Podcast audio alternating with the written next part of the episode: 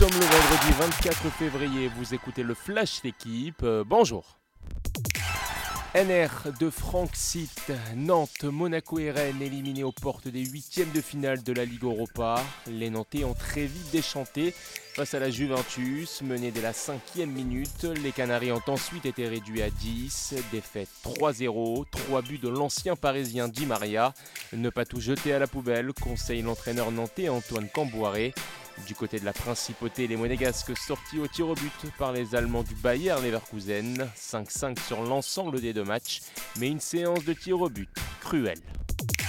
Même scénario en Bretagne, les Rennais n'ont pu venir à bout des Ukrainiens du Shakhtar Donetsk. Les hommes de Bruno Genesio étaient même qualifiés une minute avant la fin du temps réglementaire de la prolongation. Mais les tirs au but ont eu donc raison de Rennes. Plus de clubs français engagés cette saison en Ligue Europa. Les espoirs reposent désormais sur Nice, présent en huitième de finale de Ligue Europa Conférence. Et le PSG, attendu pour le match retour face au Bayern Munich en Ligue des Champions le 8 mars prochain. Le bronze aux allures d'or. À 23 ans, Jules Chapaz a remporté la première médaille de sa carrière dans un championnat du monde. En Slovénie, à Planica, le skieur de la Clusa a terminé troisième sur le sprint classique. Historique dans cette discipline pour un Français. Le Haut-Savoyard a disputé d'ailleurs ses premiers mondiaux dans l'élite.